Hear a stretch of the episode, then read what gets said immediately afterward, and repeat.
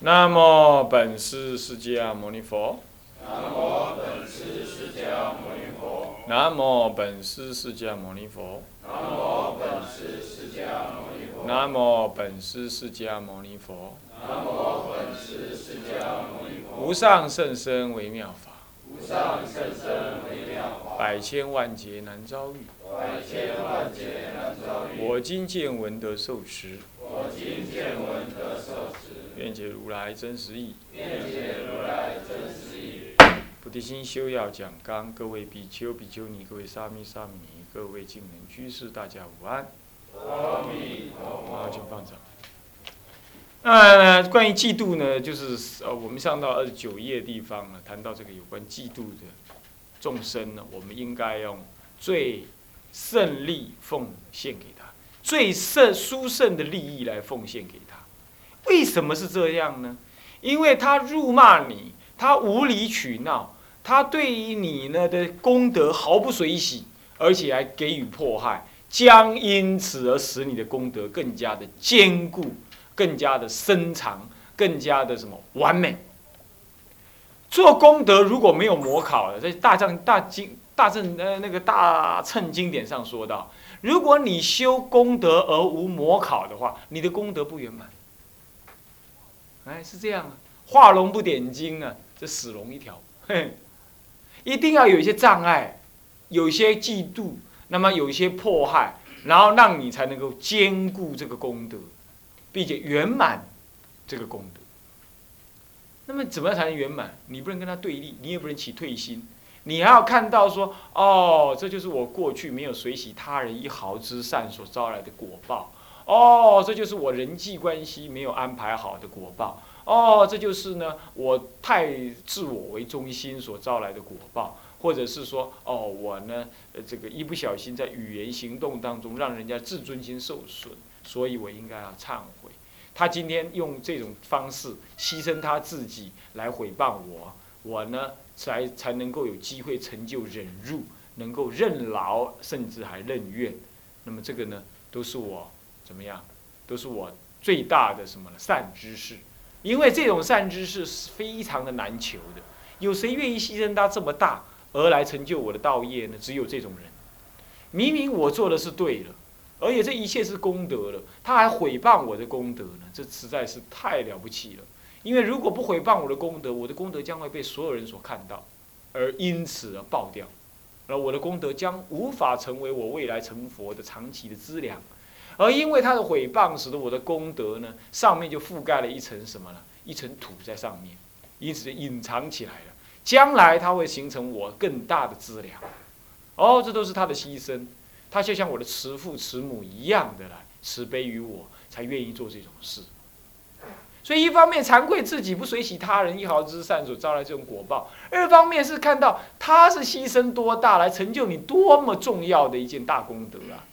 如果你因为做了大功德而受到所有人的赞美赞叹的话，你将因此增长无名我执，而且同时爆掉了那项功德。现在反之。你将不会因此而自傲自满，增长我执我爱，或者声名远播，造成你的修行困扰。不但如此，他还这样掩饰你的功德，障碍你的功德的显露。那因此，你将因为这样子而隐藏住你的功德于未来，它成为你未来菩提种。隐藏的越久，它的力量会越大，它成就你的力量会越大。哎呀，所以他骂的越深，骂的越多。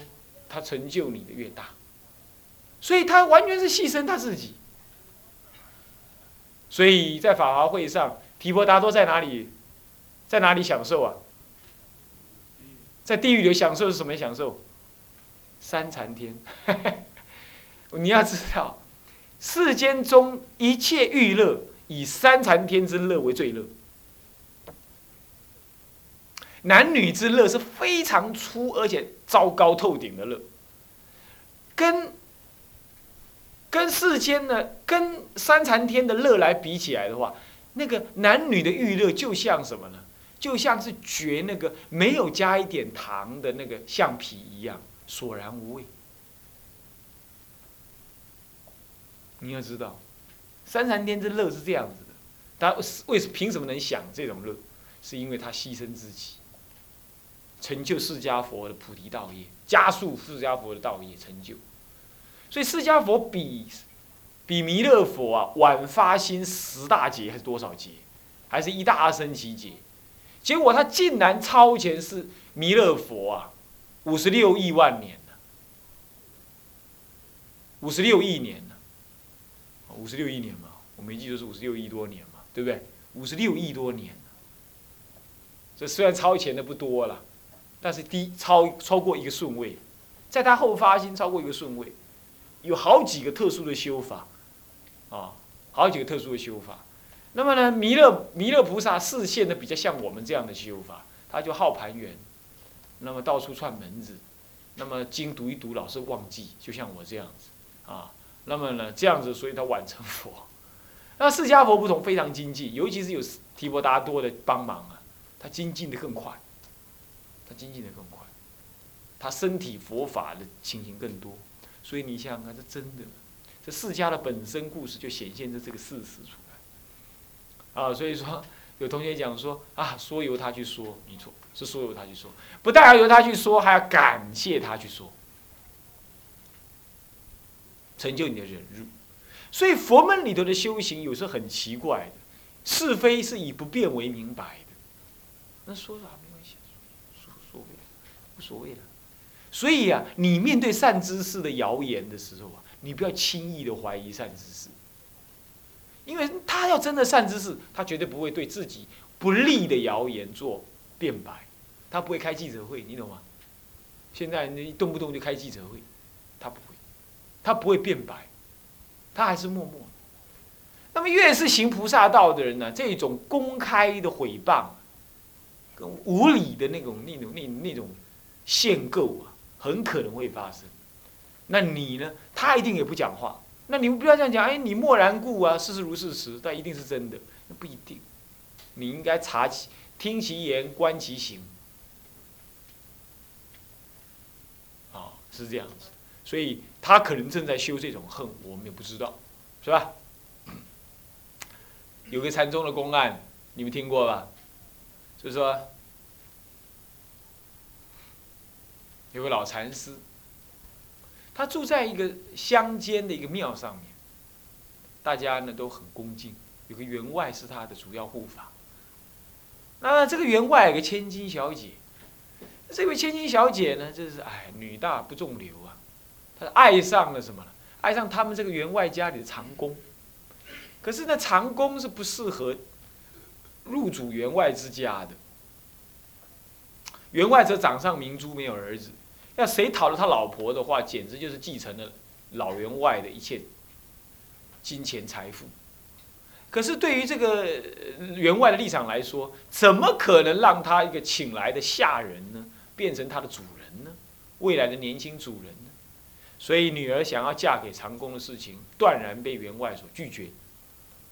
那么呢，这个女人呢，就是，反正呢，女人有一件事情是非常勇猛精进的，那就嫁老公这件事情。她可以远嫁非洲哪里，她都没关系。她她要嫁一个什么呢？她为了爱情，她可以嫁一个什么呢？嫁给一个残废的人，很勇敢，她就敢嫁。啊，我最近也看到一一一个报道啊，她是很了不起。那是个女强人，那嫁给一个什么身体萎缩的一个教教员，一位教员这样子啊。那么呢，我也看过那个照片，那个女女众也是身体都好好的，很壮啊，也是很壮，那这个操练的很壮，这样。但刚嫁去的时候，简直她不让她妈妈知道，三年不让她妈妈知道，怕她妈妈伤心。她敢这样嫁，女人这件事情是唯一勇猛精进啊。她要嫁给谁的话，你什么呢？那泰山你也挡不了她。啊，这古人有一句话呀，他说：“女人要是死心了哈，你一千匹马你拉她不回来。”所以说，女人用情是怎么样？用情专而不深。她要让她回转心呢，她绝对不带念过去的恩情的。她一她一断就断光光。男人是什么？男人用情深而不专。他每个人都好，每个人都爱，这个也放不下，那个也爱不，那个也舍不了。你看那金庸小说里头，里头那个段誉就是这样，差他旁边一大堆女人，这个也爱，那个也爱，《红楼梦》里头也是这样，那果然如是，男人最喜欢干这种事，呃，他爱得很不专，可是每个都爱得很深，嗯，他就这样到处流走，这男人是这样，而女人爱得专，但是不深，你要让他恶心向背啊，那你拉他不回来，所以他就硬嫁了。那硬嫁的老他老他老爹也不知道吗？他以前不敢这么私奔吗？就偷偷就是行非犯恨，哇！那行犯以前没有什么呢？以前没有避孕技术啊，这怀孕了，他们也不能看时间、量体温、测量口水，什么都没有干，结果就啊不小心这个这个怀孕了。这以前哪有那个什么未婚妈妈？哪有什么未结婚生先生小孩的？那简直气得快抓狂。他老爸呢，叫了几个壮汉，把他老婆叫来，把那个小孩子叫来，那他女儿叫来，他说：“他爸爸气得快什么呀？都快脑充血了。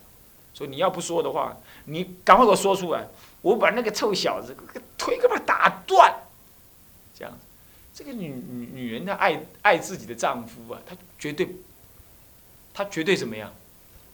他绝对不说，死我也不说，我也不说，那不说就打打打打打。他在想，再打下去，我儿子也要死了，怎么办呢？怎么办呢？要怎么讲谁才没事呢？啊，噔，跑出一个电灯泡出来。他想，没错，我父亲一向最尊重那个老禅师，我现在就讲那个老禅师，反正出家人慈悲为怀，我讲他，他也不会怪我。他说：“那不要打了，我说就是了。”哦，好，你说，嗯，就是呢，爸爸，你叫我去上香啊，嗯，上香之后才这样。他老爸一听，差点晕倒。啊，有这种事，他是师傅，算了。还有事你闷下来，让他生。生了之后啊，就叫一个隔壁的一个老太婆啊，抱着小孩，到那个隔了几条一座山那边山边那边那个庙上去啊。那老禅师正在打坐。一门就把他踹开，把禅堂门就踹开。老禅师，号称老禅师功夫都很厉害的，啊，他这么一看，啊，怎么回事？怒气冲冲，怒气冲冲，还问我怎么回事？你自己看这什么回事？那老禅师说：“是啊，是什么回事？你还好意思问我什么回事？”小孩子一放，转身就走。这事情闹大了，村落的人呢，拿着石头棍子到那庙上去丢，拿着棍子要抓住那个禅师的痛咒，那他是已经无法立足。注意哦，最难得的是，他看着这个小孩，眼睛流着眼泪，把这男孩子抱着，说：“要我们呢，大不了自己溜了。”这已经很够有修养了，对不对？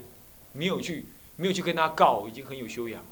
他不是，他看这小孩可怜，他知道这一定是被栽赃。这个小孩子有一个女人不敢承认，栽赃在身上。如果他这样跑了，他这个小孩会被他砸走，没有一天能够见天日，恐怕也活不下去。啊，爸爸爸，带他走，糟了。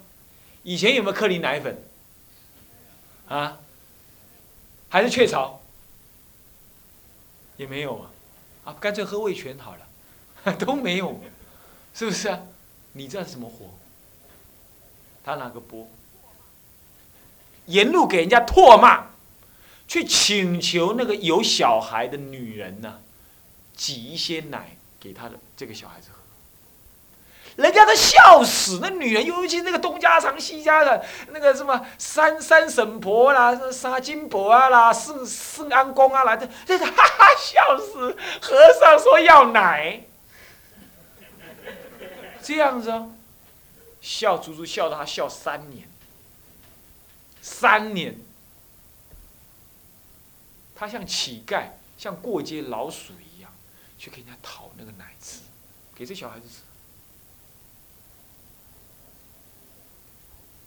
去乞讨，去给人家嘲笑，去给他唾骂，一个人要对佛法的信心要信到这样，实在让人动容，让人鼻酸。你给人家唾骂一次，你试试看看，你会是什么样子？尤其是你的清白，一个道人最重要的清白，对不对？啊，老不休，你看生了小孩还要再拖奶吃，你看真是的，这种话他要天天听，他要天天。一个人对三宝的信心到这种程度，你要多么的感动？你只要有他一半就好。三年过后，他女儿良心发现，他女儿良心发现，跪在他老爸面前，苦苦哀求他老爸。这次他女儿总算名正言顺嫁了啦，当然不是嫁给那个长工啊。嫁给另外的人，可是三年来内心的谴责是非常大的。我相信这位老禅师也怎么样，也护念了这个女人，所以他二话不说，对不对？这慈悲就在这里。他宁可自己下刀山呢，上刀山下油锅，他绝对护念众生。然后好了，然后好了，这个女人为什么不嫁给那个长工？因为那长工吓坏了，也跑了。那么呢，达大家已经达到目的，生小孩了，达到目的，淫欲已经降服了，已经完成目的，那个贪染之心就泄了，所以就好了，好了，那就随便嫁个人吧，就这样嫁了。那三年来，他承认错误，所以他爸爸真是气得快去撞墙，再利用种种关系，在第二其他省，已经走到他的省其他省份去了，再把那个老禅师迎回来。隆隆重重的迎回来，求哀忏悔，磕头磕破了头。老禅师一点话都没说。被请回来的时候，只问他说要干什么？他说我要谢罪。那谢罪你要怎么样？啊，顺便抱回我这个孙子。他二话不说，啊，抱去，没有讲任何话，就抱去，就抱去。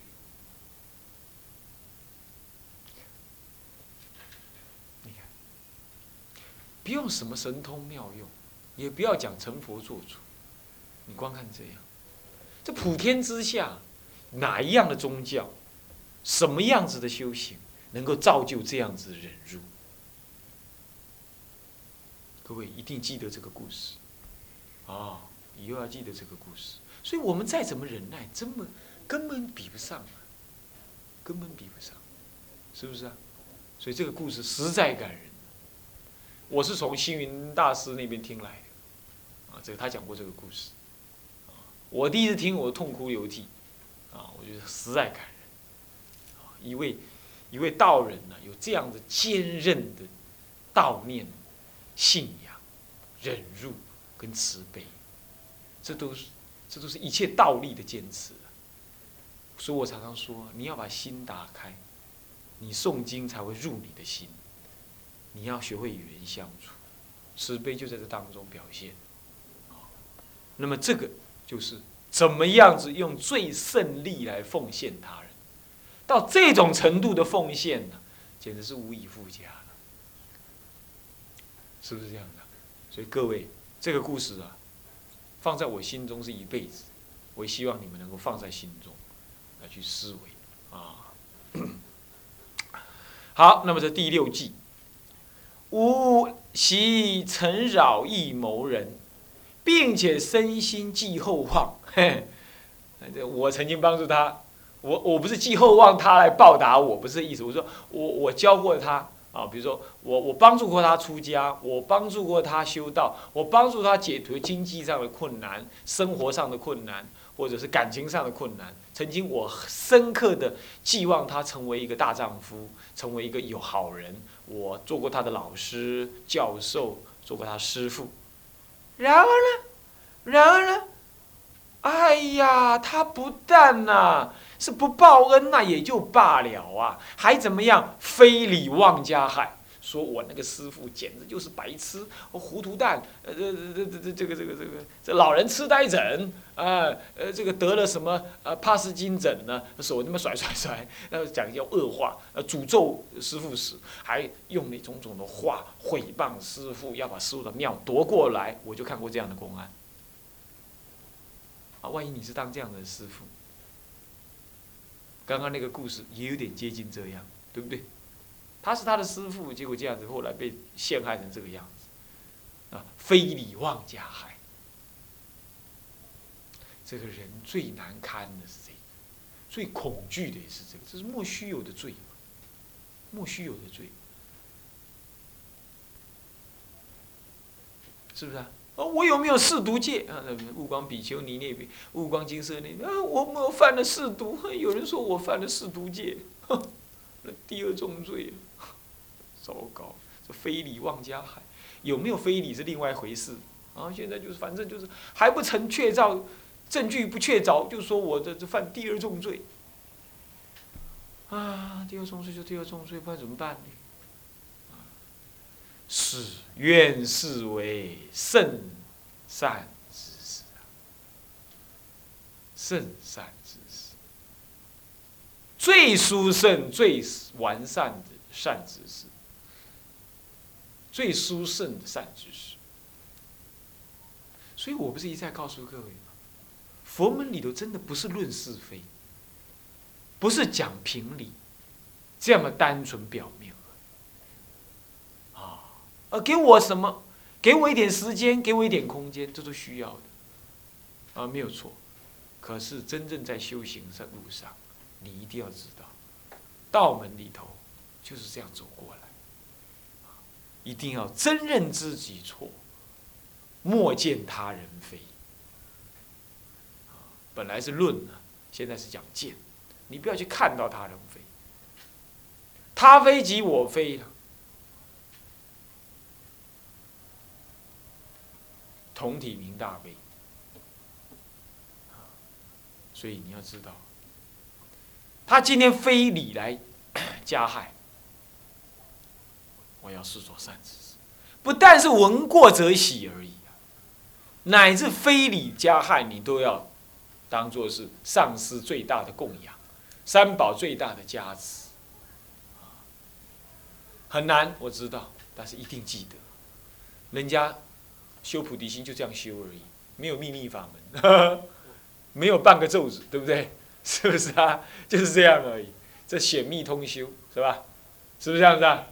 呃，这个是西藏最脍炙人口的修心药方啊，传了几百年了，你要知道，诸大祖师都解这四八句偈呀，你说还有什么秘密好说？